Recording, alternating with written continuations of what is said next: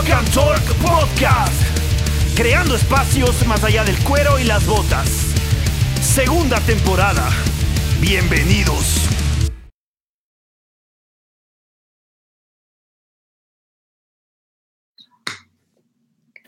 Hola a todos, gente, bienvenidos, buenos días, buenas tardes, buenas noches, donde nos escuchen. Hoy día, feliz año. Este es nuestro primer podcast de este año 2023, que ves aquí increíble. Ya estamos 2022, 2022 nomás, no, no, no me adelanto al 2023.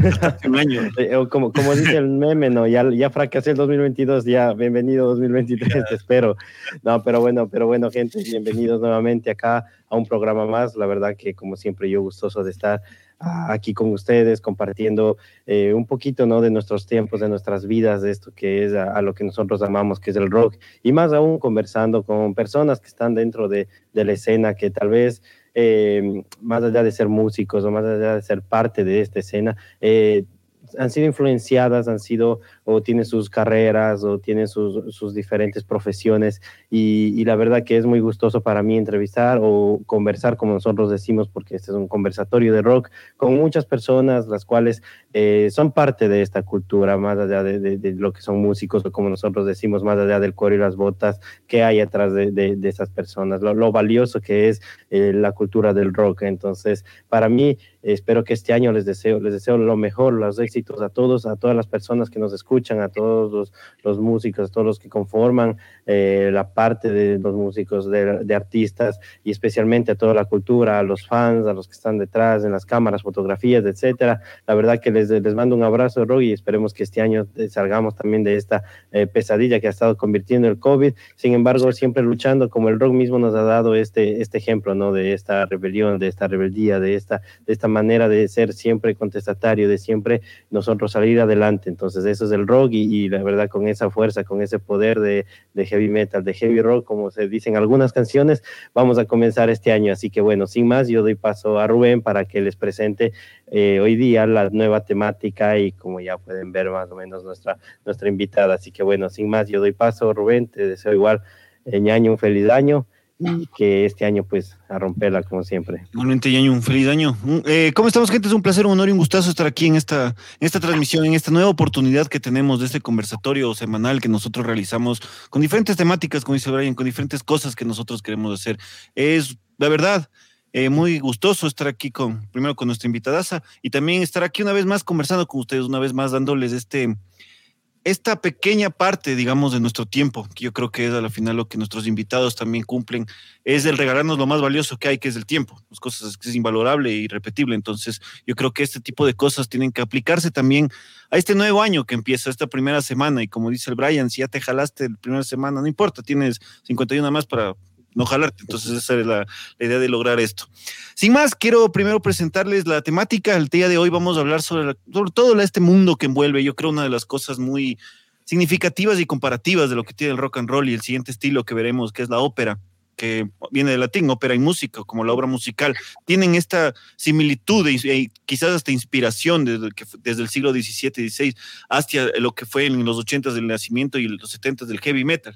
Entonces, este tipo de cosas, bandas como Kiss, como Black Sabbath, toda esta, toda esta cosa épica, Alice Cooper, toda esta teatralidad que se ha tenido en el género, yo creo que se refleja y para eso tenemos a nuestra invitada, que es una persona que se muchos le cachan. Entonces, yo creo que sin más preámbulos, invitarte. Muchísimas gracias, Tati, por estar aquí en este conversatorio. Qué gustazo verte a los años, qué gustazo conversar aquí contigo y que seas parte de, de, este, de esta nuestra idea que es el Rock and Roll Podcast. Gracias, Tati. Y para la gente que no te conozca, por favor, que te cachen.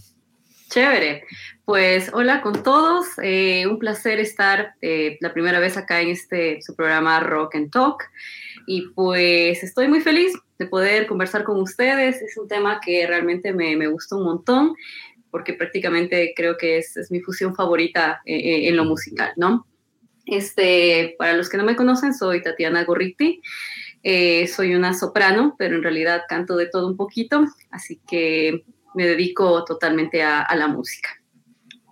Qué, qué, chévere, qué chévere tenerte aquí. Y justamente este preguntarte, para arrancar ya con este conversatorio, con esta parte de lo que queremos hacer, ¿cómo fue, digamos, esa, esa conexión que tú tuviste dentro de lo que es este estilo musical como la ópera, esta, esta, toda esta teatralidad y del rock and roll? ¿Cuáles fueron, digamos, tus, esa conexión, esos primeros pasos que viste al momento de realizar, digamos, un trabajo y un gusto personal de música, por así decirlo. ¿Cómo fue esa experiencia de, chocar con estos dos mundos? Con los dos mundos, bueno, es... Eh, a ver, les puedo ir contando, yo canto desde los siete años, eh, que mi papá de seguro me descubrió así. Entonces ya a los siete años ya empecé en los escenarios, desde la escuela y cosas por el estilo, ¿no? Pero yo creo que a los 13, 14 años empecé a sentir una especie de inclinación por el rock. Eh, me empezó a gustar mucho todo, toda esta onda, ¿no? Empecé con cosas suavecitas, creo yo, como la época emo que tuvimos muchos. Este, empecé con cosas suavecitas, no sé, como tal vez Evanescence, Linkin Park. Este, mm, había otra banda que, que me gustaba mucho también. Pero todas iban en esta onda como del alternativo, My Chemical Romance, en ese estilo. Ya cuando tuve unos 15 años, yo recuerdo, tuve, tengo un primo que una vez me dice, ah, ya recuerdo, verán, lo que pasa es que todo, en verdad, así, el gusto, el gusto empezó así. Yo como era fanática de Evanescence, bueno, lo soy todavía, en especial eh, adoro a Emilia, la cantante de Evanescence, entonces yo decía, qué bestia, me encanta el estilo de, esta mujer. Entonces decía, por suerte ya tengo el pelo negro naturalmente, entonces nunca más me lo volví a pintar el pelo tampoco. entonces decía, ya, me encanta el pelo negro. Y aparte eh, tenía muchas ganas de hacerme un piercing en la ceja, así como lo, como lo tiene Emily. Entonces me fui obviamente a uno de estos locales donde te hacen los piercings. Y yo recuerdo que mientras estaba sentada esperando que el chico venga pues a hacerme el piercing, en la televisión estaban pasando, eh, ya, ya, ven que ustedes en estos locales siempre están poniendo metal o están poniendo ese tipo de música. Y yo vi que en la televisión estaban poniendo este, una banda, así donde habían como cuatro cantantes de ópera, que yo cacho que debe, deben haber sido Ethereum, pero en ese entonces yo no tenía la menor idea. Entonces yo dije, wow, esto me parece maravilloso. También me gustaba la música clásica desde niña pero nunca sentí como que una atracción directamente con la ópera. Inclusive me parecía horrible así. Entonces, pero cuando vi este grupo en la televisión dije, wow, ¿qué es eso? Entonces yo, este primo que, que, que, también le gustaba esta onda y que curiosamente ahora es militar y ha servido de todo, si me estás viendo, Joan, es la verdad. Entonces, este, fue chistoso porque yo llegué y le dije, le digo, Joan, este, le digo, ¿cómo se llama esta banda? Me dice, ¿cómo eran? Le digo, era, era, era como una cantante de ópera y, y, le digo, y hacían metal y estaba fabuloso. Y mi primo de una me dice, deben haber sido Nightwish. Y yo me quedo así, le digo, ¿cómo? Me dice, Nightwish. Y yo así, ok, entonces típico, ¿no? Vas, me acuerdo que fue una de las tiendas piratas del, del, barrio, así, donde es, es, casi imposible que te vendan, que te, que te vendan, que, o sea, no era posible que te vendan metal normalmente en esas, en esas tiendas al lado del disco así de, de los chicheros, ¿no? O sea, Cierto, eso. entonces era súper chistoso porque yo todo temerosa, me acuerdo que fui donde, donde el, el vecino, así le digo, oiga, vecino, así, tiene Nightwish, me dice, ¿cómo? Le digo, Nightwish. Me dice, mm, sí, sí tengo. Y yo, ah". y literalmente fue así como rata, se fue a rebuscar entre sus cosas y me saca un disco. Era el, era el End of el, el último, el último disco con Tarrias, ¿no? Con, Tarria, ajá. Entonces yo dije, fabuloso. Y llegué a la casa y escuché, o sea, pero fue una, como dicen, fue amor a, a primera oída, así. Desde el primer tema, Dark Chess Wonders, como que empecé a escuchar el que inclusive me recuerda a la canción de Power Rangers. Pero bueno, el asunto es que fue como que me, me, o sea, me enamoró, me atrapó, me atrapó. Y después empecé a escuchar la primera, la segunda. Creo que en la primera escuchada eh, ya dije, wow, creo que esto realmente me encanta. Y creo que ese día escuché unas cuatro veces todo el disco, que en ese día ya sabía todas las canciones del álbum. Decía, qué genial está Darkest of Wonders, está Planet Hell, está Epic Dream, después viene Slayer y bla, bla, bla, bla, bla, bla, bla. Me sabía todo el End of an ya ese día. Entonces yo creo que por ahí partió ya todo este gusto y este, eh, esta locura por el, por el rock y la ópera. Este, después obviamente ya descubrí Épica, descubrí otras bandas como Therion, este, Within Temptation, que aunque no es ópera, pero tiene esta onda como del metal sinfónico. Y así, entonces, básicamente así me enamoré de, Increíble, ¿no? Y la verdad que, bueno, son anécdotas que cuando uno inicia es así, a veces no se da cuenta cómo, cómo inician el rock, pero le engancha una banda o le engancha un género y ahí se queda y se queda. Hay personas, de hecho, que se han quedado en este género, nunca más han salido.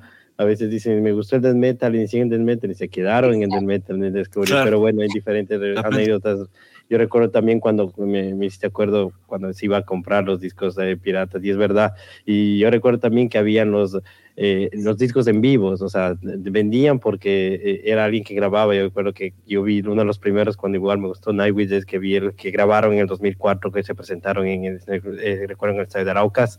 entonces era, era en vivo, mal grabado y todo, y era una de las cosas que, que más, más me, impresionó también por ver, ver una banda en, así, en, igual en 2004, yo más joven, y era así. Pero bueno, y yo, yo quería igual a ti conversar o poner el tema porque la verdad que bueno, existe el rock, existe el metal, existe la ópera como tal, que es eh, más que todo una actuación donde se, ingresan diferentes aspectos, diferentes matices de, de, todo, ¿no? De todo tipo de arte, se pone música, está el vestuario, está todo. Yo quisiera saber qué tan complicado o para las personas igual que no saben mucho de, esto ha sido integrar o en base a, las bandas también tal vez que mencionas, pero a ti especialmente que tú lo has integrado, integrar la ópera, hacer, es decir, esta teatralidad eh, como musical, lo podremos llamar así, con, con el rock and roll, que es el rock un poco más eh, loco, abierto, que es así, ¿me entiendes? Y, formar tal vez bandas, que hayan formado también bandas como Nightwish, que son,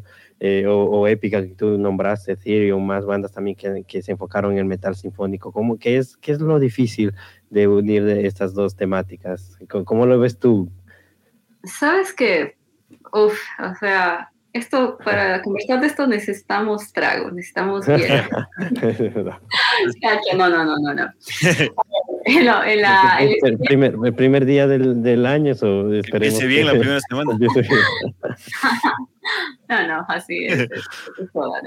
O sea, sí, pero no. Pero bueno, este, mm, de la experiencia que he tenido durante estos últimos 11 años, que es prácticamente donde yo empecé a ser partícipe ya de la escena metalera, de la escena rocker acá en Ecuador, este, mm, primero tomaría en cuenta una cosa. Ustedes saben que en este país y yo creo que en general en Latinoamérica no podemos, eh, no podemos vivir del metal como nos gustaría, no podemos decir, por ejemplo, a mí siempre que la gente me pregunta, me dice, Tati, pero eh, deberías sacar tu propia música y no sé qué, y yo digo, sí, es cierto, pero a mí lo que me gusta es esto, me, me encanta la fusión del metal, del rock con la ópera, es, es, es, mi, es mi deseo más grande, pero también soy consciente de que yo no voy a sacar un centavo de sacar un trabajo así. O sea, sería algo netamente por gusto, por, por placer, por realización mía, pero si estoy consciente, eso a mí no me va a dar un centavo, ¿ok?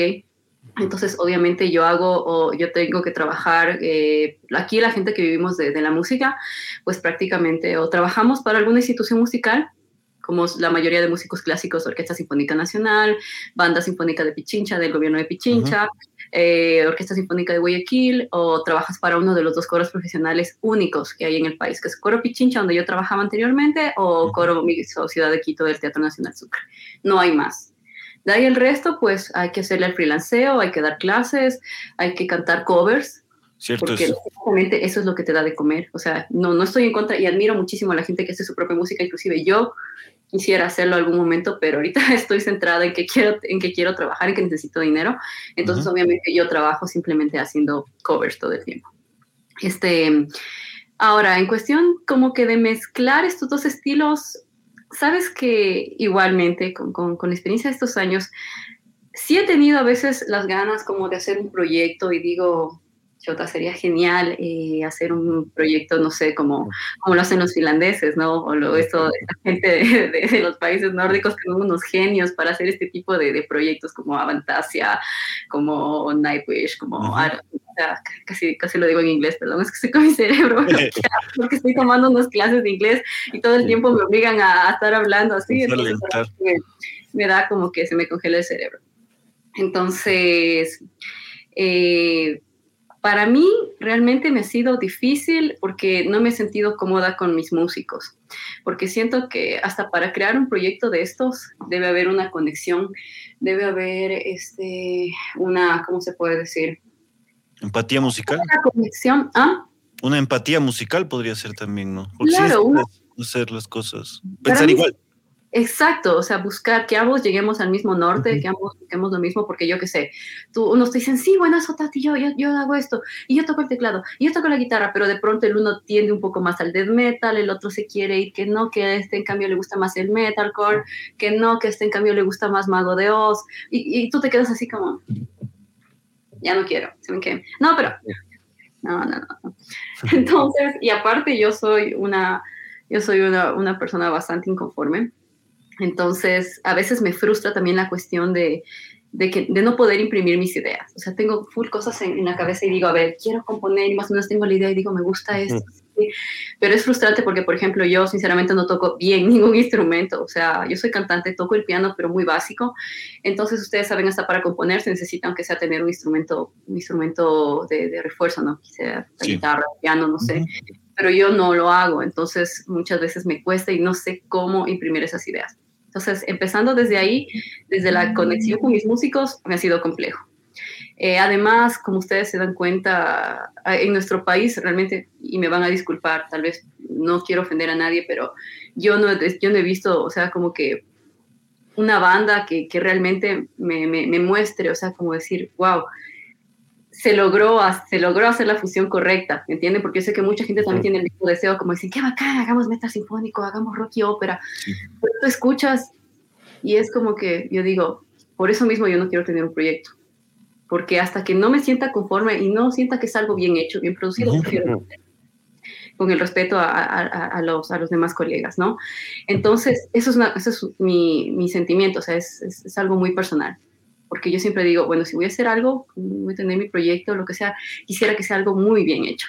Y yo, por ejemplo, en esto aplaudo a Black Sun, a la banda de, de Guayaquil, porque básicamente estos chicos se la han jugado y se fueron y están trabajando con, con, la gente que ellos sienten que deben trabajar y están sacando un trabajo espectacular en cuestión de producción, eh, con la cuestión de, de, la búsqueda de sus cantantes y de lo que ellos quieren hacer como banda. Y eso, por ejemplo, yo, yo lo aplaudo y para mí son un ejemplo como, como que así eh, en la cuestión más o menos del género que a mí me gusta, ¿no? Claro.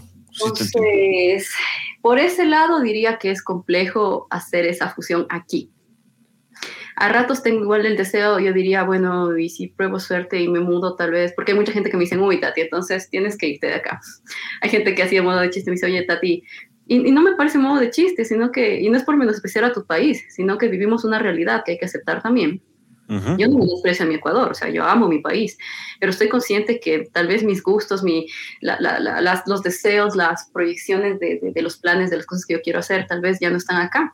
Y algún momento me encantaría verdaderamente poder irme y poder experimentar mi vida fuera, fuera del país, eh, conocer a nueva gente, quién sabe, tal vez pueda realizar este proyecto en otro lado. Claro. Sentirme conforme con, con, con, la composición y con gente con la que pueda conectar musicalmente. Entonces, ese es el único pero que yo le vería a la cuestión de, de la fusión de, de hacer rock y metal aquí. Sí, como complementar, ¿no? Complementar, porque la verdad es que no sin discriminar los otros géneros del rock, pero es, es, es muy complejo hacer este tipo de, géneros porque eh, no es solo cuatro personas que, o cinco personas que tal vez van a tocar un género, tal vez con diversas eh, temáticas, pero acá es complementar mucho más. O sea, la, el, la ópera, el, lo sinfónico es, también tiene un sentido y yo creo que en, esa parte como tú dices, tienen que todos estar alineados, tienen que todos, todos, todos jugar el, mismo, el mismo papel, el mismo rol, especialmente el enfoque. Y, y, claro, tienes, tienes mucha razón. Claro, y, y, de por sí, y de por sí, o sea, perdón, hago solamente una, una acotación. Sí. Este, inclusive si ya de por sí la música clásica, la música académica es compleja, ¿sí? Solamente componer, por ejemplo, yo a veces veo a mis colegas cuando están cuando componen obras, inclusive para coro, que debes tener en cuenta tantos detalles que no sé qué, que ver bien, eh, como no es ver bien, eh, escribir bien para cada voz, que para la soprano, que para el tenor, que para el bajo.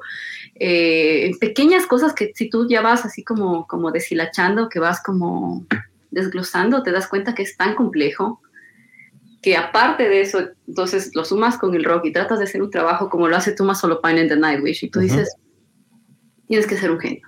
Claro, tienes que tener un conocimiento, por lo menos mínimo de, de, una, de orquestación. Para poder, o sea, son cosas que no, no, es tan sencillo. Entonces, eso realmente es lo, es lo complicado, yo diría, de, de este género. Con la ópera igual, o sea, la, la, parte vocal, porque por ejemplo yo, yo te lo digo también por experiencia, a veces de alumnos que, alumnas que yo he tenido que me dicen como que Tati, es que yo que sé, en mi banda me dicen que, que cante, que cante pasado de esta nota, pero es que yo ya no alcanzo y, y, me toca cantar demasiado agudo, y ya ni siquiera puedo, puedo pronunciar las palabras, y entonces yo le digo, pero es que es lógico porque en este registro tú ya no vas a poder, ya no se entiende, ya no se puede adicionar bien.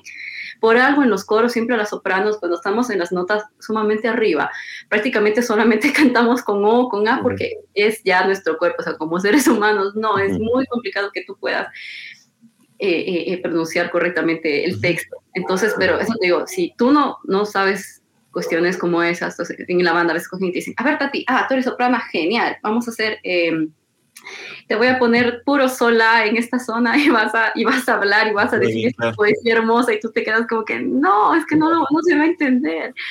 No se va a entender. Entonces son pequeñas cositas como esas, ¿no? ¿Cuánto, ¿cuánto practicas tú a diario? ¿Tú practicas a diario tu voz? Sí, o sea, soy honesta, en, esta, en este último mes no he hecho prácticamente nada, no he entrenado, no he ensayado, no he comido bien, este mes de diciembre se ha ido todo al diablo. Pero sí, yo trato realmente todos los días.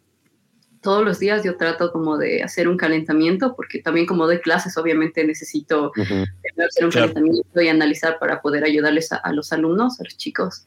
Entonces trato de todos los días hacer un calentamiento prácticamente y ya después obviamente estoy trabajando alguna canción que me guste, algún repertorio, pero mi práctica más, eh, ¿cómo se puede decir? La práctica que realizo en realidad es con mis alumnos, ¿no? Porque como me toca estar, obviamente, yo siempre les digo a los cantantes, a, mis chicos, este, para mí el canto también es mucha imitación. Entonces muchas veces yo le digo, si tú no me entiendes a mí teóricamente, entonces trata de, trata de imitarme. Entonces todo el tiempo me, toca estar ahí, dale, dale, dale, dale. Entonces es una práctica también para mí.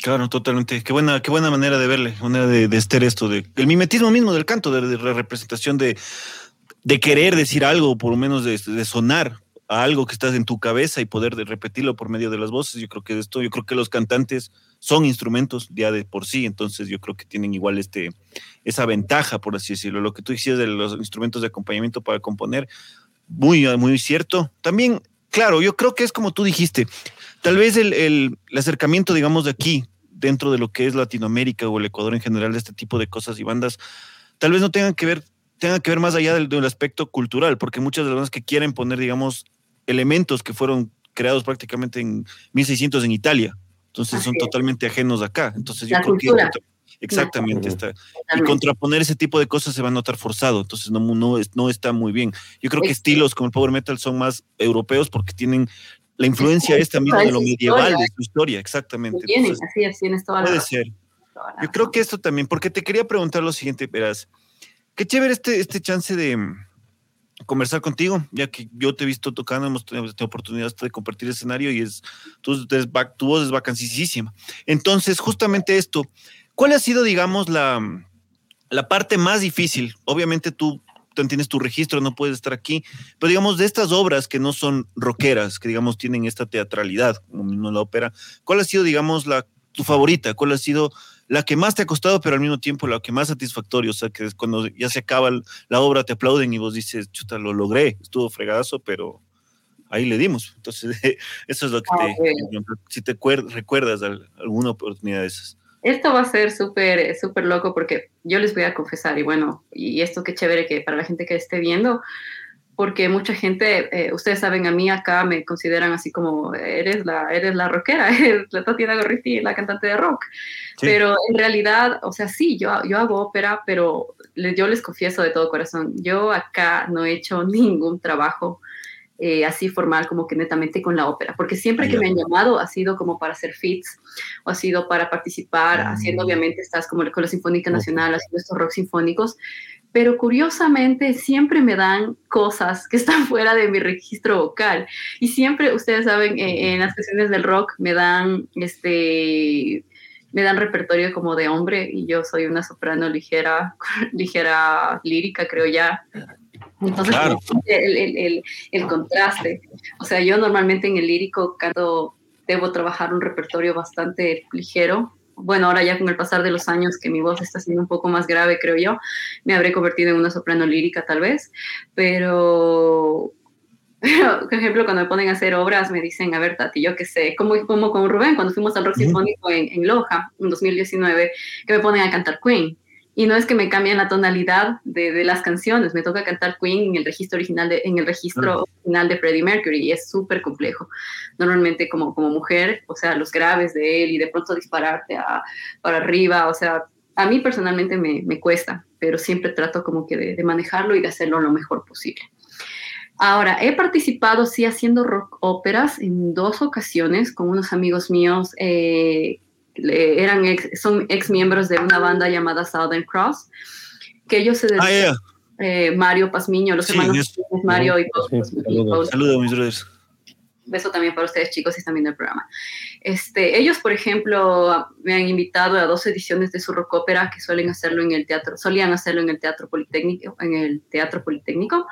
Entonces, eso creo que ha sido lo más cercano, literalmente, como el concierto se llamaba Rock and Opera, eh, que hicimos, hacíamos obras diferentes, obviamente covers de bandas de metal sinfónico y al mismo tiempo, esto me parecía muy chévere porque hacíamos áreas de ópera versionadas al metal. Entonces, en este ah, caso...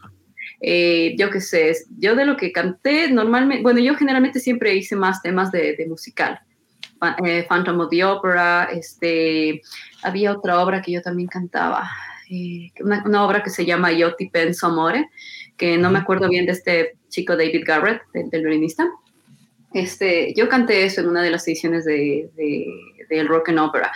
Y de ahí normalmente pues el resto de los, de los covers de, de estas bandas como Therion, eh, canté eh, Passion of the Opera en la última edición de esta canción de Nightwish que, que me gusta full del disco Ocean Born, que estaba como que súper empolvada hasta que los chicos me dijeron, Tati, esta canción es perfecta para la edición de, de este rock opera, entonces me, me, hicieron cantar el Passion of the Opera, que salió súper, fue súper chévere, me sentí muy feliz es chévere cuando te ponen al fin algo uh -huh. que está en tu registro y que te dices, ahora sí, me siento cómoda, ahora sí puedo cantar algo en lo que yo puedo, o sea, en lo que me siento que, que, que puedo dar el todo, ¿me entiendes? Porque cuando sí. te limitan con un repertorio que tú dices como que, mm, ya, sí, sí lo puedo hacer, pero tú estás consciente de que no puedes dar el 100 de ti, o sea, lo, lo cumples, o sea, dices, ok, voy a tratar de estar afinada, voy a tratar de, de que suene, pero no es mi fuerte. Y la gente que a mí me conoce, o sea, la gente que, que, que ha conocido mi carrera, que ha conocido mi trabajo musical, me dicen, Tati, eso, eso no es para ti. Le digo, sí, pero tengo que trabajar. Claro. Entonces, ese es el tema. Sí, lo que tú decías del registro igual es como que, digamos, chuta, te vayas a jugar fútbol y te den unos zapatos de suela que son calzas 43 y te den unos de unos 40. Pero, o sea, chuta, no, lo puedes claro. todo, pero no, sí, sí, sí, sí, imagínate, verás, lo, lo, una de las cosas más chistosas que me pasó ahora recientemente en, en, en, noviembre, me invitó el cuerpo de bomberos a hacer una edición de Queen Sinfónico con la banda de los bomberos. ¿Mm? Cristian Naranjo también. Cristian Naranjo, en el programa, tú lo sabes. Pues Cristian Naranjo, que es el director del grupo, me dice, Tati, dice, para que, para que cantes Queen Sinfónico, le digo, chévere, de una, genial pero ellos no contaban con la astucia de que cuando yo hice el Queen Sinfónico, yo lo hice como otro cantante, porque obviamente tú sabes, Queen son un montón de voces. Uh -huh. eh, yo fui con Alejandro Kennedy en los últimos, en los últimos eh, Queen Sinfónicos que hicimos, pero esta vez me tocaba hacerlo a mí sola. Entonces estaba en el repertorio Under Pressure. Entonces yo, yo, me mataba de la risa porque yo les digo, no sé si alguna vez en su vida le cobía en alguno de los buses que se suben estos, estos personajes como que están mitad hombre y mitad mujer y hacen así como que en el bus así sus, sus cosas. Ya, yo me sentía algo así el día que canté Under Pressure. Era como que la mitad de David Bowie y la otra mitad de, de Freddie Mercury. Entonces era como que Pressure y después la voz de, de Bowie. It's a terror knowing la la la la la watching so Y era como que el contraste de, de, voces, que yo a ratos ya me sentía como en una parodia, les juro. Y yo le dije a Cristian, este, le digo, oye, bro, este, le digo, no hay chance de que me colite otro cantante o de que ustedes o que la banda haga esa parte porque esto va a salir horrible. Me dice Tati, ya dale, así no, ya, ya dale, ya dale, ya sí, Dios mío. Entonces, ya que... Son los gajes del oficio, ¿no? Sí. Son los gajes del oficio y yo sí. Entonces, en algunas veces me ha pasado eso, como que me dan canciones así, un registro y es como que pero registro de hombre, literalmente. Entonces yo a veces digo, a veces cuando a mí me molestan me dicen, Tati, que, que tu voz es medio gruesa, que sé que digo, bueno, al menos la ventaja es que puedo camuflarme ahí cantando repertorio para hombre de vez pero, pero sí, es, pero es, es canción. A, mí sí. me, me, desgasta un montón hacer repertorio que está fuera de, de mi registro, como a cualquier creo yo. Claro, debe ser, ¿no? Y bueno, enfocándome más, tú eres profesora también, ¿no? Tú das clases y, y digamos, tú, ¿cuáles son los... ¿Cómo es la clase ahora, viendo de la otra perspectiva, ¿no? Porque no es lo mismo tú ejercer como una soprano, como una cantante, a enseñar a enseñar cómo, cómo, serlo, ¿no? Entonces, a veces uno, uno es bueno en lo que hace, pero no sabe a veces explicar, explicar o enseñar. Y eso, eso es muy complicado porque tienes que tener otras habilidades también, no solo eh, del que ya yo soy bueno en esto. Entonces, yo quisiera saber tú cómo, cómo más o menos eh, llevas tú eso de, de ti, ¿no? De ser... Eh, profesora de las clases que das, cómo son tus eh, alumnos y cómo tú también enfocas más o menos al rock, porque supongo que no todos van a ser rockeros, ¿no? deben ser de otro, como, y, pero tú siempre vas a llevar esa alma, esa alma rockera, ¿no? Esa, eso que se tiene, ¿no? Como tú, cómo tú alineas más o menos de esto de, de ser esta profesora rockera, soprano de, de ópera y algo de todo hay una mezcla. Una así de todo un poco. Sabes que este, este tema, este, este tema que, que, estás topando me parece increíble porque estoy, eh, estoy de acuerdo. Eh, siempre he pensado acerca de eso, de que no siempre los buenos cantantes son buenos maestros. Eso es cierto. Lo he experimentado también. Por eso es que hubo una temporada en la que, así en resumen, estaba yo buscando un profesor de canto popular, porque canto lírico lo he estudiado casi toda mi carrera musical yo buscaba un profesor de canto popular, porque yo el canto popular lo hago empíricamente, ¿sí? O sea, yo en cuestiones de canto contemporáneo, yo no tengo la menor idea, no sé eh, nada de esas cuestiones de belting, de vocal fry, este tipo de términos que he escuchado. Em, pero cuando yo estaba buscando esta maestra, porque quería que sea una, una mujer, ¿sí? Eh, yo descubrí que, porque como yo ya tengo también, o sea, mis estudios y, y, y tengo, eh, he tenido una gran maestra en lo lírico, que para mí ha sido, de todos los profesores con los que he tomado clases, para mí mi maestra Cecilia Tapia es como que la maestra que me ha llevado a, realmente entender cómo es esto de, cómo es la cuestión técnica en el canto, al menos en lo clásico. Eh, ella ha sido una excelente maestra para mí, entonces eh, yo trato de conseguir lo mismo cuando busco un profesor de canto en lo que sea.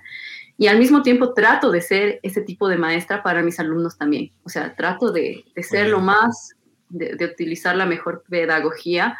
Y trato de... A mí no me gusta enseñar, la verdad. Yo, yo no tengo la vocación de, de, de enseñar, pero ya, obviamente, cuando tengo que hacerlo, obviamente lo, lo, lo trato de hacer lo mejor posible porque obviamente tú sabes, la gente está invirtiendo su platita, Exacto. tiempo, entonces uno tiene que ser profesional y tiene que, que, que saber hacer, hacer, hacer, las cosas.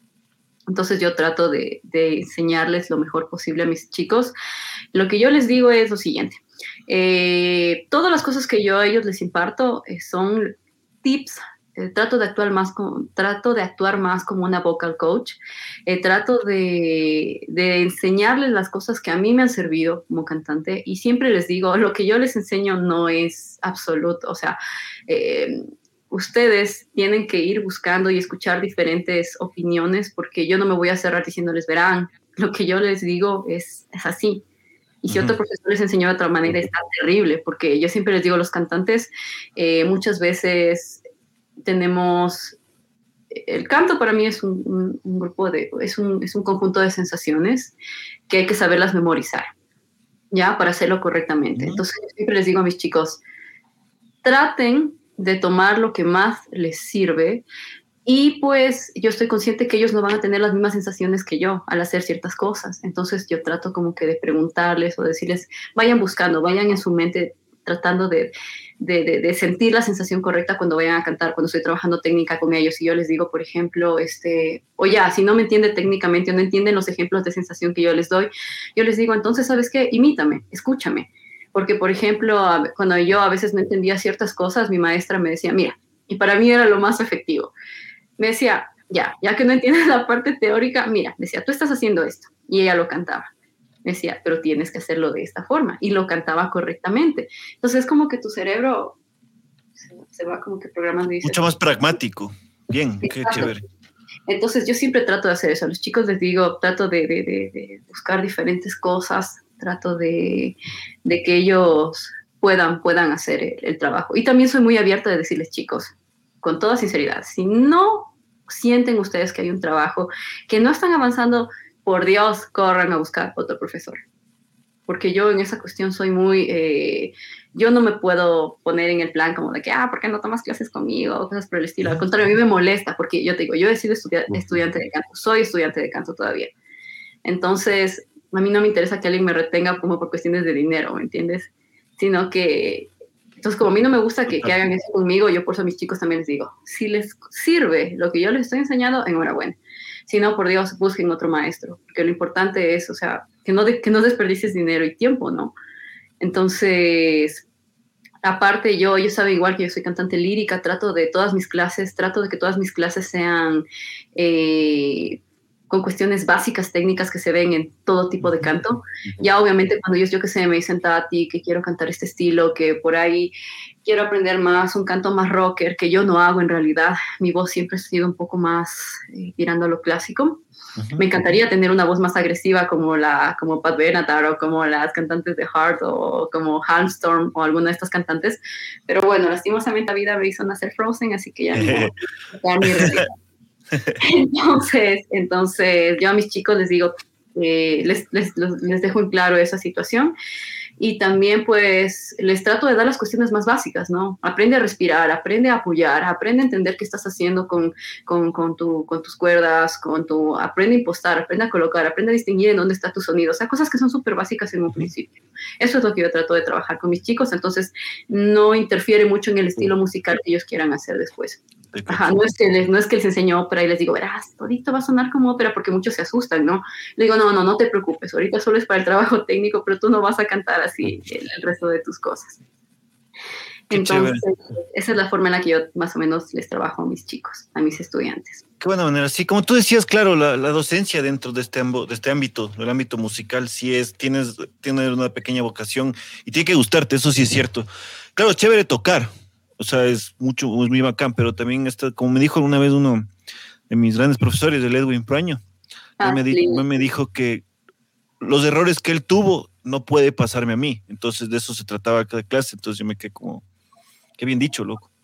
Y es ese tipo de cosas, dejar todo tipo de, como tú dijiste, dijiste, dedicarte a esto, dejar todo tipo de idiosincrasias y creencias personales hasta cierto punto, como tú habías dicho, no es el decir, no está mal el decir locos, si es que no avanzan, cojan otro profesor. Es más bien eso es, eso es el, deber tuyo como profe, de que el alumno avance independientemente si es que ya no es tu método, no está tu nivel, no es ya, digamos, la compaginación de, esto, de, la, de, la, enseñanza y el, y el aprendizaje. Entonces, qué chévere eso.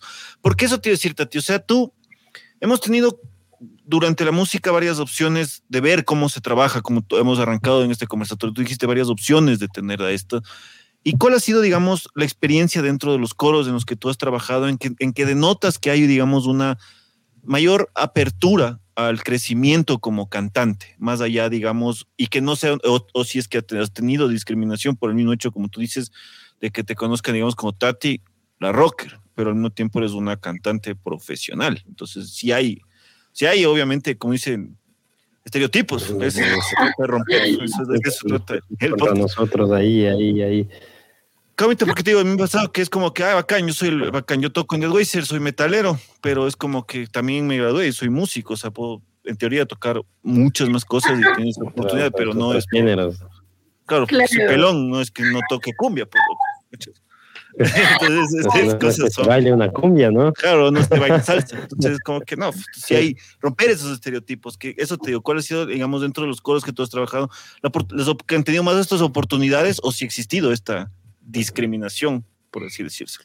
Sabes que yo te podría decir orgullosamente que al contrario, yo le he sacado provecho de, lo que yo hago porque me gusta demostrar, eh, me gusta demostrar que, que puedo ser una, una, cantante versátil, o sea, que, que, no es como que únicamente me centré en, en, la ópera y en el canto clásico y me quedé ahí, sino que me gusta interactuar en muchas cosas, entonces creo que eso a mí también me ha beneficiado. Obviamente me encanta que me tengan con la imagen de, de la rocker, pero obviamente trabajo en muchas cosas, inclusive ahora en octubre eh, este, este, amigo mío, Cristian Naranjo, que es, el, que es el director y dueño de la Orquesta La Familia, él me invitó y me dijo, cuando yo estaba todavía en San Francisco, me dice, Tati, este, que quiero invitarte a cantar un tema. Uy, y yo, y yo así, no, los estereotipos, yo no canto cumbia. así, yo no soy la, yo no soy la, ¿cómo era? La cumbia, así, la chica que hace cumbia metalera, no mentira. Entonces, Entonces Cristian me dice, Tati, canta esto. Y yo así como con recelo. Le digo, ya de una. O sea, además no había hecho música en mucho tiempo, desde que perdí mi trabajo en abril. Eh, prácticamente desaparecí de la escena musical el tiempo que estuve en San Francisco, esos tres meses. Entonces me hacía falta escenario, me hacía falta show y tablas prácticamente, como, como diríamos nosotros. Entonces yo dije, ok, de una. Y me lancé. Y en verdad, yo les juro por Dios, nunca había cantado cumbia porque no sé, no, no es mi estilo, no, no. No me gusta a mí generalmente la música tropical, el género tropical. De todas las cosas en las que trabajo es, no lo hago casi nunca, excepto una vez que trabajé haciendo salsa con el grupo de Daniel Usuriaga, que tiene su familia, eh, su, familia. tu primo, tu, primo, ¿no?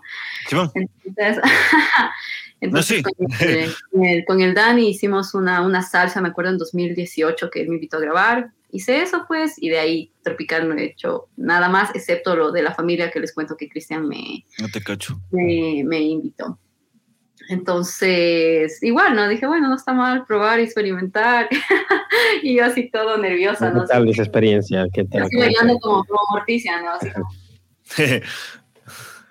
así elegante, nada corriente, nada corriente, despacito, despacito, despacito. Y en no me movía nada. Entonces, bueno, eh, todas estas cosas creo que yo les he sacado provecho porque en los lugares en los que yo he trabajado, em, al contrario, creo que, que, la gente tiene un respeto, tiene una admiración y eso yo lo aprecio mucho de, de corazón. No he tenido una discriminación en realidad porque, como yo digo, al contrario, he sacado provecho. Es como que, Tati, qué bacán. Ah, tú cantas rock también. O, por ejemplo, cuando yo trabajaba en el coro Pichincha, eh, hacíamos las obras como todo el mundo hace, obviamente canto, canto clásico, canto más de coro. Son muy pocos los que se dedican a hacer otros estilos de música. Entonces, obviamente, tengo que decirlo, yo les sacaba provecho a eso, porque cuando estaba un solista, yo qué sé, si por ejemplo nosotros teníamos el arreglo de una obra de... ¿Qué una obra? Eh, un amigo sacó el arreglo de la canción de Toto, África. Ya solo cantábamos con el coro y, por ejemplo al, final mm. eh, esa parte que ya casi cuando está acabando la canción que dice the race, the race yo qué sé entonces por ejemplo el director decía eh, ¿quién va a hacer el solo? entonces era como que o sea no, no, voy, no voy a decirle yo lo voy a hacer o sea no pues él directamente decía como que Tati dale tú entonces decía ah, ok entonces te van, te van dando eh, a ti mismo ya directamente, ¿no? Te dicen, oye, tú, tú cantas rock, no, toma, sí. Uh, Tú haces tal cosa, toma, sí. Tú haces ya, sí, toma. tú haces así, no sé, blues, soul, lo que sea, toma, toma así la parte. Entonces, no, no, no, no he pasado cosas malas. Tal vez en el teatro Sucre, que son un poquito más exquisitos que con la cuestión de que no, que son cantantes de ópera y que son cantantes más líricos y son más puristas y cosas por el estilo. Pero hasta ellos inclusive son, no, no han tenido problemas sinceramente. He tenido otro tipo de problemas, pero en cuestiones más internas de, del trabajo, ya de obras que hemos trabajado por ahí, que alguna vez tuve un problema con una muchacha de ahí, pero no ha tenido nada que ver directamente con mi carrera. No ha tenido que ver directamente con, con mi trabajo, con lo que yo hago aparte. Qué buena manera, qué buena manera de cambiar la perspectiva de hacer las cosas, de, digamos, no verlo como algo malo, sino eso, cambiar el switch. Buenazo. Porque es chévere, o sea, a la final eso es eso. Yo creo que los músicos en general nosotros tenemos esta dualidad de vivir el mundo, de ver el mundo de otra manera, pero a veces las personas que, que somos rockeras en dentro y nos dedicamos a la música, es justamente esto, no vamos a perder, a dejar jamás de ser rockers, pero nuestro trabajo como profesionales nos exige que estemos prestos para tocar lo que sea. Igual como en las fiestas, porque bailas con una man no significa que dejes de ser rockero. Pues, Exacto, yo no sé por qué la gente tiene esa, esa, esa cuestión. de, cuadrada, ¿no? Chuta, es que eres rockero, qué feo, y estás bailando y es reggaetón, y que sé que yo le digo, no, no se escucha reggaetón, pero si me voy a una fiesta o si me estoy yendo a la playa y en el carro mis amigos ponen eh, alguna playlist de reggaetón, pero chévere, obviamente, ¿no? Box Bunny si no lo soporto para nada. Pero, pero, pero si está algo pasable, o sea, tampoco voy a fruncir la cara y voy a decir, ay, esta música horrorosa, o, voy a una fiesta y me voy a sentar a Margueta porque no me están poniendo rock y metal pesado, o sea, eso es absurdo. Si me encuentro con un tipo y lo voto a la primera salida, o sea, porque, porque no, pues, o sea, uno tiene que ser, como yo siempre digo, somos músicos, ¿ya? Y la música no es únicamente el rock, es únicamente, y hay que saber respetar eso. al, final, al final tú llevas un, estilo, ¿no? Tú llevas tu, estilo y yo creo que en el rock nos caracteriza, cada uno tiene sus diferentes o profesiones, tiene sus cosas, pero siendo rockeros tenemos un estilo diferente, tenemos nuestro toque. Este, y yo te quería preguntar a ti, Tati, tú decías que te dedicas al canto lírico. Eh, ¿tú, ¿Cuál es tu estilo? ¿Cuál es tu, tu toque que dicen, eh, eh, esto se diferencia o para ti y tú te diferencias a otros artistas, a otros? Cantantes eh, con este. Este es mi toque, esta es mi firma de Tati Gorriti, digamos. ¿Cuál es tu, toque? Gorriti. Bueno, de por sí yo ya por, yo creo que por mi escuela clásica ya es prácticamente algo mío, ese estilo un poco liricado en todas las cosas. Eh, he tratado de salir de eso también porque considero que hay música donde no, o sea, el clásico no va. Si cantas un estándar de jazz, tiene que sonar a jazz. Si cantas pues soul, si cantas blues, tiene que sonar a eso, porque imagínate, es como que es como que tú me quieras cantar el, esta, el Omio Babino Caro en estilo de Janis Joplin. What the fuck? Puccini ese rato vuelve a salir de su tumba y se, y se vuelve a degollar frente a todo el mundo. Con cabecear en una balada pop. Acorde a lo que tienes que hacer. ahora se ve de todo, ¿no? Ahora se ven unas mezclas medias raras, se ven covers medios raros. Hoy, hoy creo que. Hay cosas, hay cosas que, son, que me parecen súper locas, pero hay gente como que le da en el. le da justo en el, en el punto y salen cosas súper chéveres, ¿no? Pero eh, yo siempre trato, bueno, al menos en los últimos años, he tratado de, de pegarme más a cada estilo.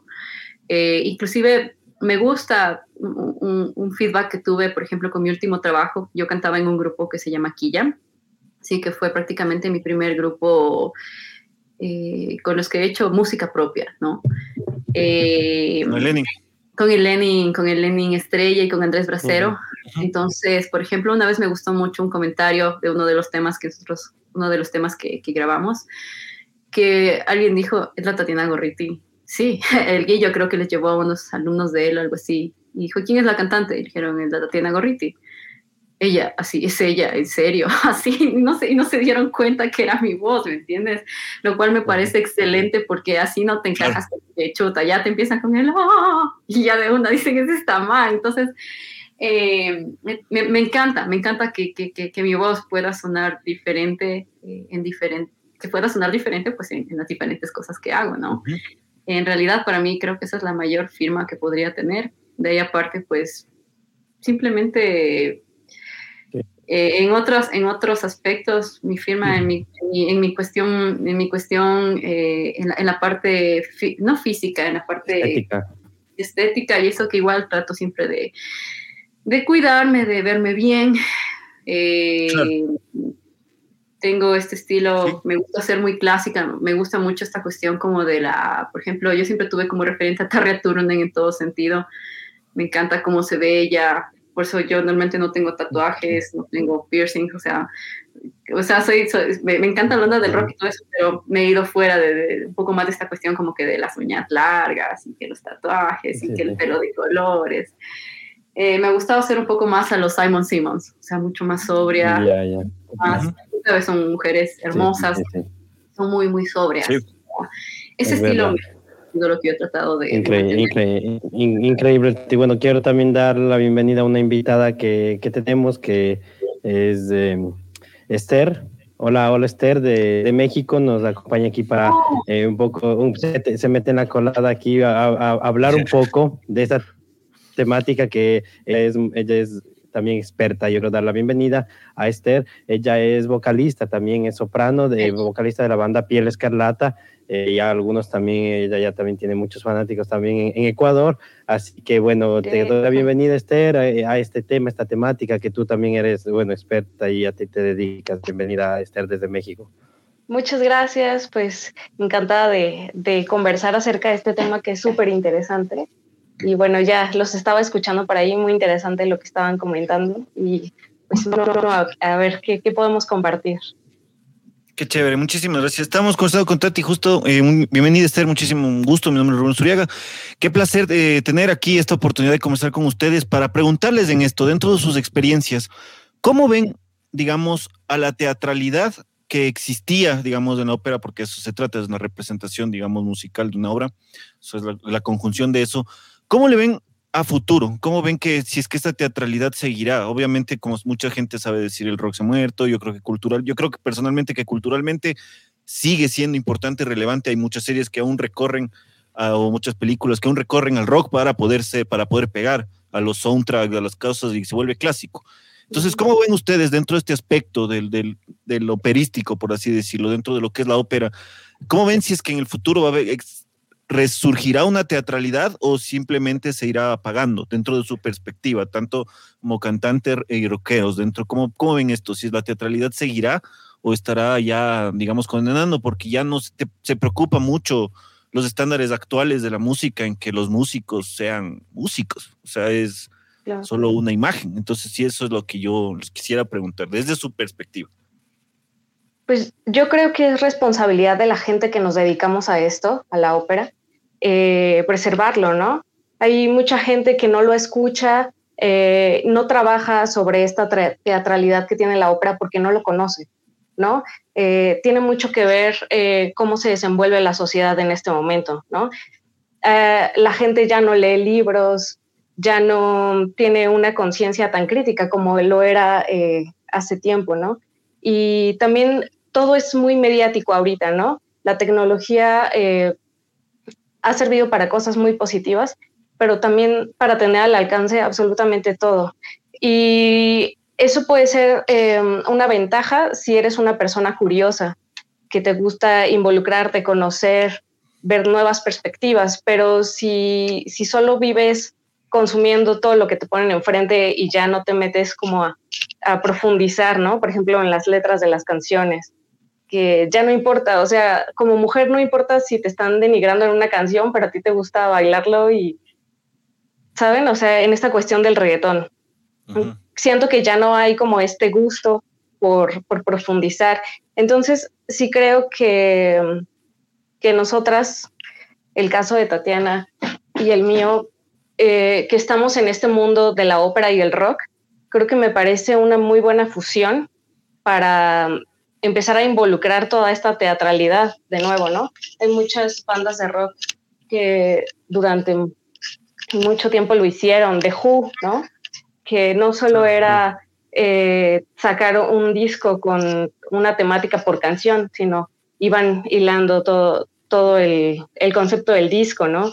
Eh, Mago de Oz lo hizo, lo hizo David Bowie.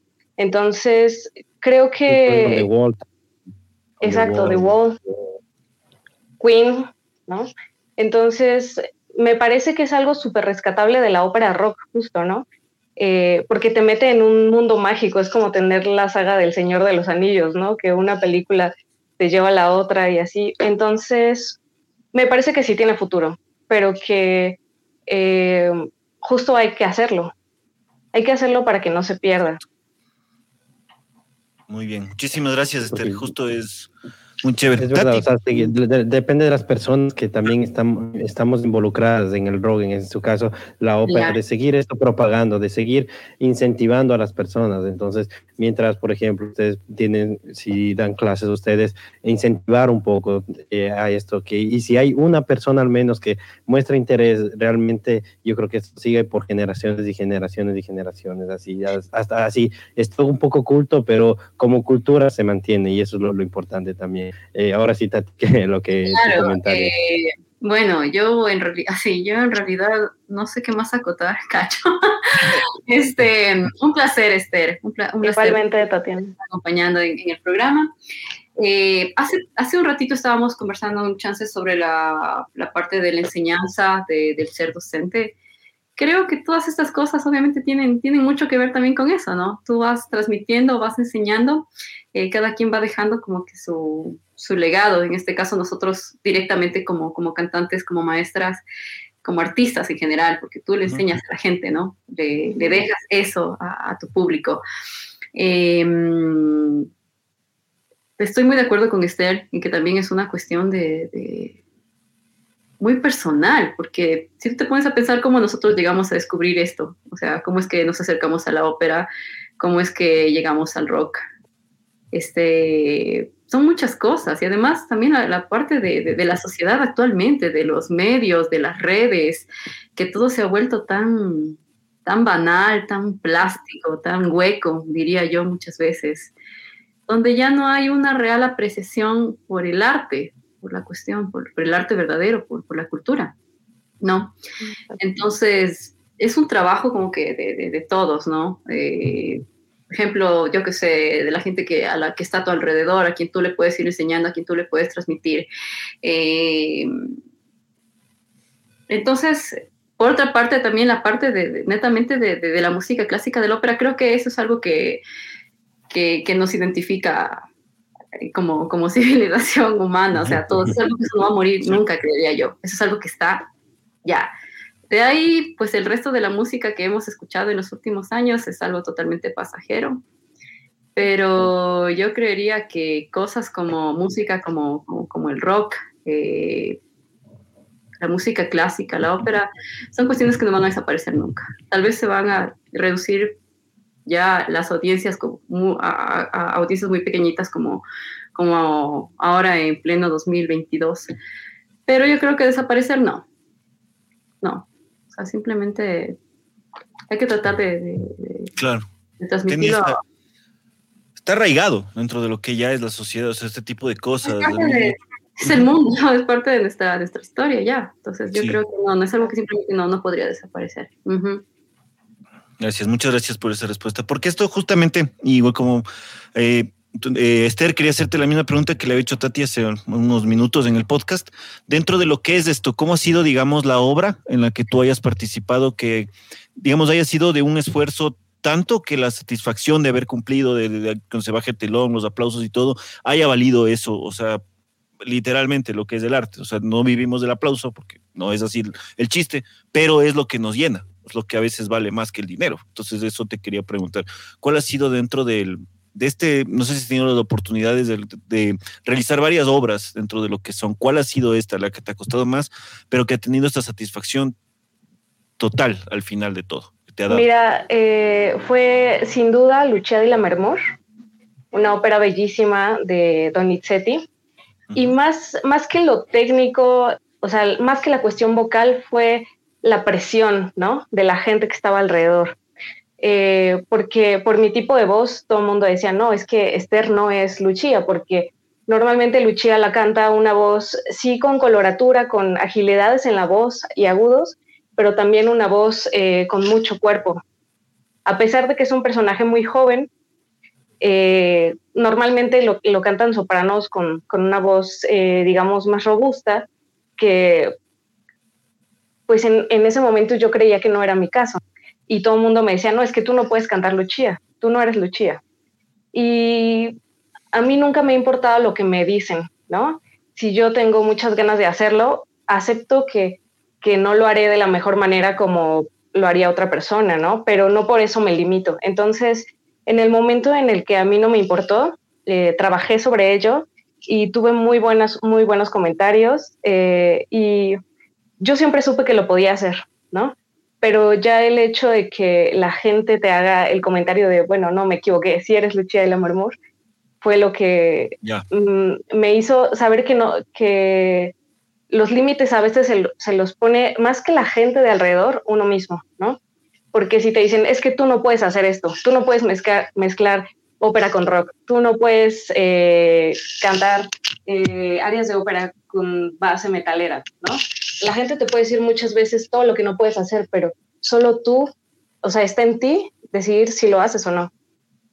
Y yo tenía muchas dudas de interpretar este papel, ¿no? Porque dije, ¿será que tienen, que tienen razón, que no puedo cantarlo, que no me va a quedar el papel? Y, y cuando vi el resultado y tuve los comentarios, dije, bueno, pues sí, qué bueno que, que uno se, se, pone a veces el pie, ¿no? Entonces, la gente siempre va a hablar, siempre va a decir cosas, pero pues sí, está en uno mismo como saber si le, le haces caso a tu corazón o a lo que te dice la gente, ¿no? Entonces sería cierto. el caso de Lucia.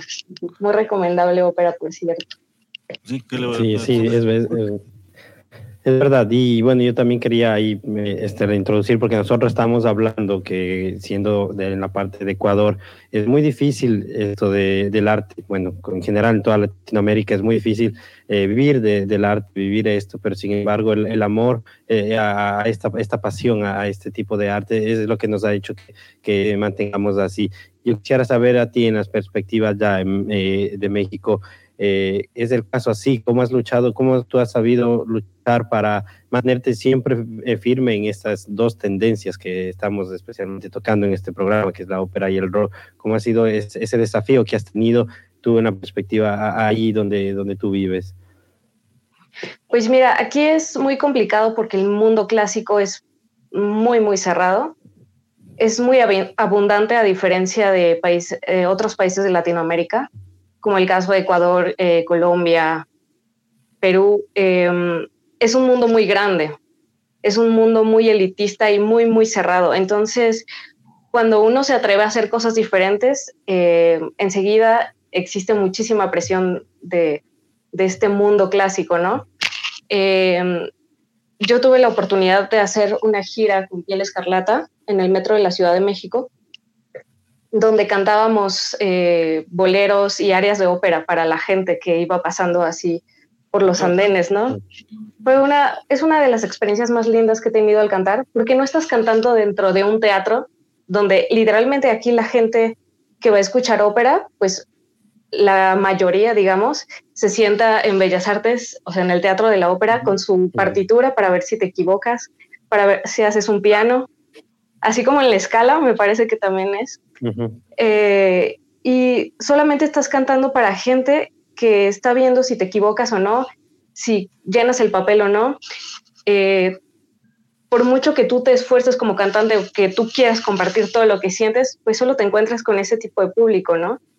Que bueno, habrá quien no es así, pero el hecho de cantar eh, en el metro de la Ciudad de México es un público que no está acostumbrado a consumir ópera. ¿No? Sin embargo, la gente iba dentro de su rutina, saliendo del trabajo, em, saliendo de la escuela. Ciudad de México es una ciudad muy caótica, es una ciudad enorme, entonces mucha gente ya cansada con sus problemas y todo, y se quedaban muy atentos a escuchar el show de ópera, ¿no? Y nosotros fuimos muy criticados. Este, eh, Guillermo, el cantante, el otro cantante de Piel Escarlata, somos, somos un dueto también es de la Escuela de Bellas Artes, es tenor, y siempre en la escuela los mismos maestros nos, nos hacían como menos, ¿no? Ay, ellos están cantando en el, en el metro, ¿no? Pero lo que nunca sintieron fue como toda esa magia que se vive cuando estás cantando a una persona que no pagó un boleto para un tiquete, como dicen por allá, ¿no? Para verte cantar, no está ahí por compromiso, no está por obligación, que sea algún familiar tuyo que te tiene que ir a ver a cantar, ¿no? Es gente que quiere estar ahí, que seguramente tiene prisa por llegar al trabajo, está cansado y aún así se queda ahí viéndote, ¿no? Entonces, en esa cuestión ha sido, eh, fue difícil en, en algún momento que nosotros le prestamos atención, ¿no? porque sí fue, fue mucha presión, fueron muchas críticas, em, incluso diciendo, no, si cantan el divo, uff, no, o sea, sacrilegio, ah, ¿no? Entonces, por, por, el ser tan cerrados, ¿no? También cantábamos boleros. Y um, una vez que pasamos, o sea, una vez que nos dejó de importar esa, esa situación, eh, también se notó como en la energía que, que, nosotros fuimos atrayendo y empezaron a fluir las cosas. Em, vivir de la música es difícil, vivir de la ópera, eh, pues hay temporadas en que te va muy bien y hay temporadas, aquí en México al ser eh, tan grande ese mundo hay muchísima gente estudiando canto clásico, entonces sí ha sido difícil, y, mm, pero nunca me he cerrado a solo cantar ópera. Yo mm, me gusta mucho el blues, me gusta mucho el rock, no nada más el metal. Entonces, yo creo que lo más importante acá es tener versatilidad, ¿no? Porque por sí no es una carrera fácil, siempre y cuando te guste, ¿no? Porque eh, no vas a, cantar reggaetón. Si, si te gusta como cantante de ópera, está perfecto, ¿no? Porque lo vas a hacer bien. Pero si es algo que, que no va contigo, se va a notar, ¿no? Entonces, pues yo siempre he tratado de ser versátil en, ese aspecto. Me encanta cantar mariachi. Es una música que se, se nota así eh, todo el sentimiento en las entrañas, ¿no? Entonces, sí ha sido difícil. A través de la pandemia em, fue complicado porque empezamos a hacer ya muchas cosas y bueno, lo de la pandemia apagó todo, pero llevar, llevar de la mano la ópera y el rock ha sido muy, muy reconfortante porque te, abra, te abre el, panorama, ¿no? Y hay muchas opciones para, para estar cantando ahí. Totalmente. Yo justamente me robaste la palabra que iba a utilizar. Yo creo que el secreto mismo de esto, de lo que las personas que nos dedicamos a, la música, es que nuestro, como decía y todo nuestro sello distintivo tiene que ser la versatilidad sin perder la esencia. Yo creo que eso es lo que nosotros, es todo lo que somos, pero no por hacer algo o dejar de hacerlo, vamos a dejar de nosotros ser nosotros mismos. Yo creo que eso es algo que no tiene que perderse dentro del mundo en general y del arte principalmente. Por eso les quería preguntar esto. Y justamente agradecerles primero, Chustester, Tati, muchas gracias por estar aquí, muchas gracias por habernos acolitado en esta ocasión, habernos ayudado, habernos encontrado junto a ustedes esta conjunción que existe entre estas dos temáticas que quizás tengan que ver dentro de un aspecto ya sabiendo un poco, indagando así levemente sobre lo que es el, los temas, como la ópera y el rock, pero yo creo que va más allá, que ha sido una unión de todo, muchísimas bandas. O sea, el, secreto de muchos de los de las bandas, como se conocen como el rock de estadios, era eso mismo, era brindarles algo más al, espectador, no solo la experiencia de buenos músicos interpretando instrumentos, sino que te vayas con la idea de que chuta un concierto de Rainbow y pum, sale un dragón botando fuegos, como que loco, boom, o sea, esa otra cosa, este tipo de cosas que van de la mano, que han ido acompañando a estos dos estilos. Por eso les quería preguntar, una, es una pregunta de dos partes. Primero, ¿cuál ha sido, cómo, cómo ven ustedes, digamos, a la, a la canción o a la obra que siempre han querido hacer? Esa es una. Y la segunda es, ¿qué consejos darían ahora a las nuevas personas? Porque, como yo les he dicho, el ser cantante es un instrumento, pero cada vez hay una demanda muchísimo más grande. Entonces, dentro de su aspecto profesional, independientemente, digamos, del gusto de ese rocker o no, ¿cómo, ¿qué consejos ustedes darían a las nuevas, a los nuevos cantantes, a las nuevas personas que deseen así? Y, esa es la primera parte, y la segunda es, ¿cuál ha sido, pero la obra que les encantaría hacer? Suponte Carmen, una de Wagner, Anillo del Nivel, no sé, cualquiera, la que ustedes decían, Jesucristo Superestrella, por ejemplo. O sea, ¿cuál ha sido, digamos, cuál es? ¿Cuál es su consejo para los nuevos cantantes y cuál es la obra que siempre, siempre, siempre han querido estar? Así que obviamente las dos son damas, entonces cualquiera puede cantar primero. Esther, nuestra... Gracias, gracias. Pues mira, eh, el, mejor consejo que les puedo dar es que se preparen, ¿sí? Eh, actualmente hay muchos cantantes, músicos que, eh, pues su talento, digamos, que está basado en la tecnología, ¿no? En el autotune, en que te afinen, ¿no? Entonces, si tienen eh, como sueño, porque lo importante es tener el sueño de dedicarse a esto de la música, hay que estar bien preparados para que suenes bien estando eh, con autotune o sin. Eso es algo muy importante. Y, lo que les comentaba hace rato, ¿no? Eh, siempre creer en uno mismo. O sea, prepararte para tener las bases y la confianza para creer en ti. Y también escuchar a los demás es, siempre es importante porque habrá cosas que te puedan aportar, pero siempre va a haber gente que te quiera frenar, ¿no? Entonces, si tú tienes un sueño, tienes que ir por él. Así tengas que trabajar, desvelarte, lo que sea, tienes que trabajar para, para poderlo hacer realidad y dejar de escuchar a tanta gente que a veces eh, por la envidia, pues te empiezan a contaminar y uno dice, ok, pues no, todos dicen que no puedo, pues chao, ¿no? Eh, pues como para sintetizar todo, todo lo que hay que decir, pues sería eso básicamente. Y mm, una obra que me encantaría hacer, que antes de la pandemia eh, pues estaba cerca de, lograrlo y ya no se pudo, fue, es Traviata. Traviata es una ópera que, ah. que me encanta, una de las más representadas, pero nunca he tenido em, la posibilidad de, de, interpretar. Entonces, pues eso, Traviata. Ya lo harás, verás, este año. Ojalá.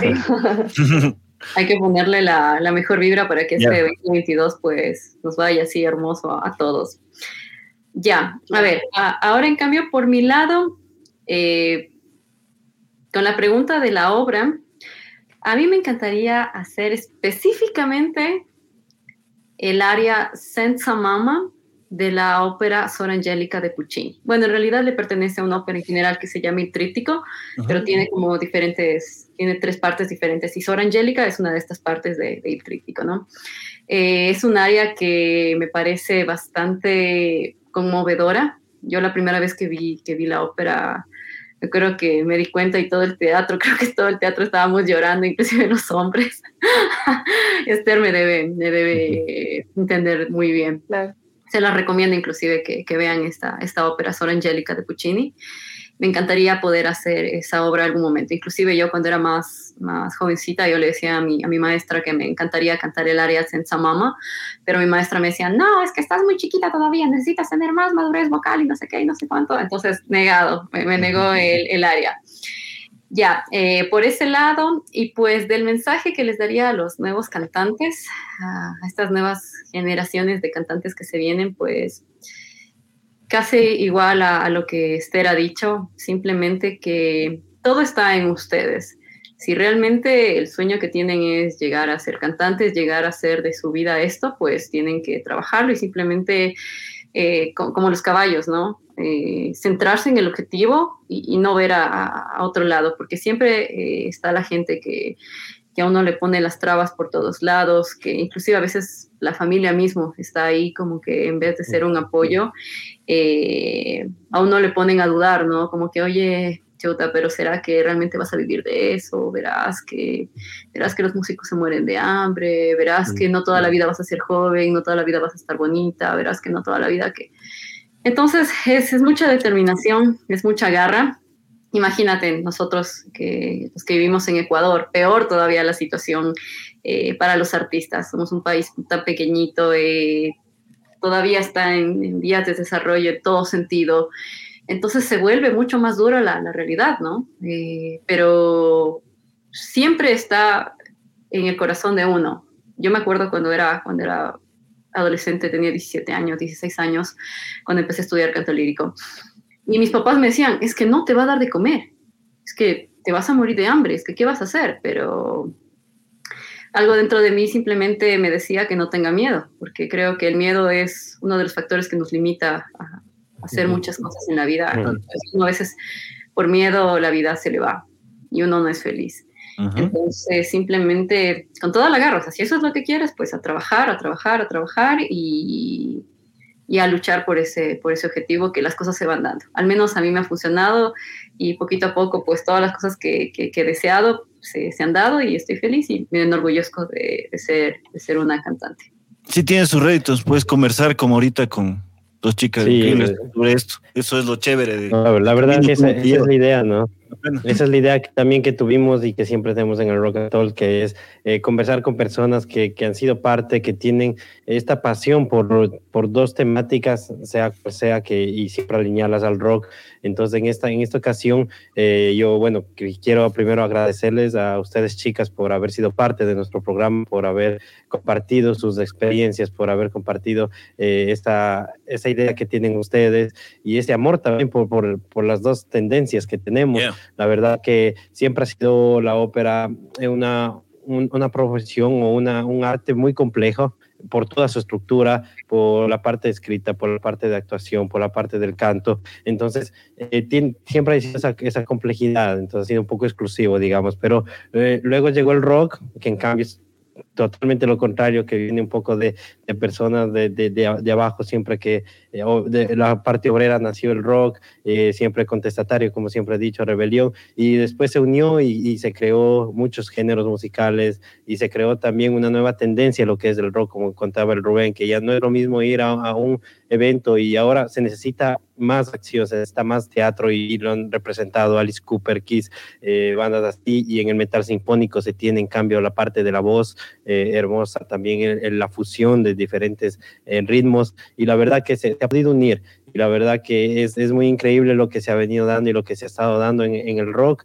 y yo como nuevamente vuelvo y digo, no va a morir, sino que tal vez eh, nos hemos alejado un poco de esta, de esta sociedad, de, como dijo Esther también, que nos tal vez nos ha cegado de lo que realmente eh, hay más allá y lo que es el valor de lo que es la música y en esas tendencias. Así que bueno, yo de mi parte me despido porque ha sido muy, muy grato y tendríamos que horas y horas y como dijo Tati, con unas cervezas para, para, para tocar estos temas. Así que, que bueno, yo les deseo nuevamente un feliz año a ustedes y a todas las personas que nos escuchan no se olviden antes de revisar nuestras redes sociales, de seguirnos, y, porque siempre tenemos temáticas. Este año vamos a estar con todo.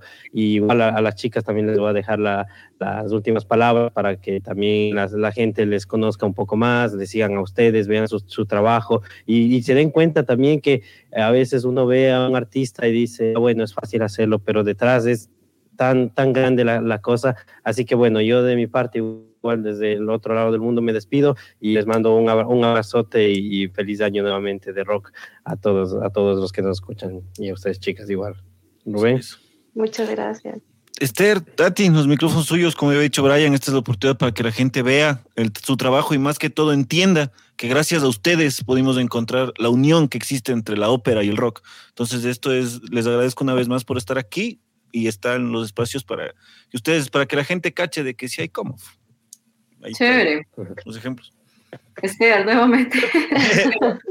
bueno, muchas gracias. No, pues genial que, que haya espacios así como el, el, de ustedes donde se traten este tipo de cosas. Siempre es importante hablar sobre música, ¿no? También para que la gente se entere de todo lo que hay.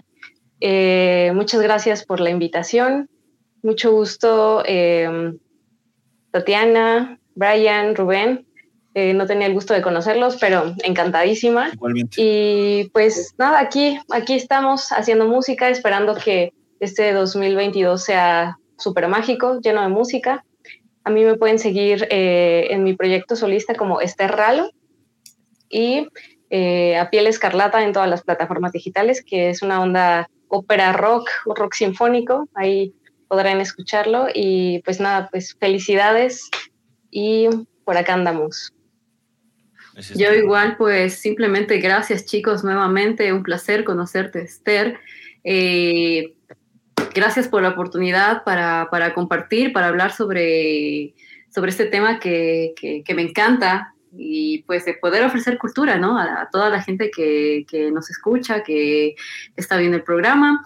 Y pues yo pues simplemente en, estoy ahorita medio bloqueada con mis, con mis cuentas. Pueden seguirme en Instagram, que es como que mi página principal, Tatiana Gorriti, tal cual como está ahí en, mi, la plataforma se ve. Tatiana Gorriti eh, y básicamente esa plataforma por el momento. Así que les mando un beso gigante a todos, les envío mis mejores deseos para este nuevo año, pues, y espero podamos tener otra oportunidad para conversar en próximos programas. Más seguro es que sí. Qué hermoso podcast y feliz año para todos. Y como dijo el gran Chespirito, nos vemos la próxima semana a la misma hora y por el mismo canal. oh. Un gusto, chicos. Un placer. Gracias. Gracias chao, chao, chao a todos. chao. chao.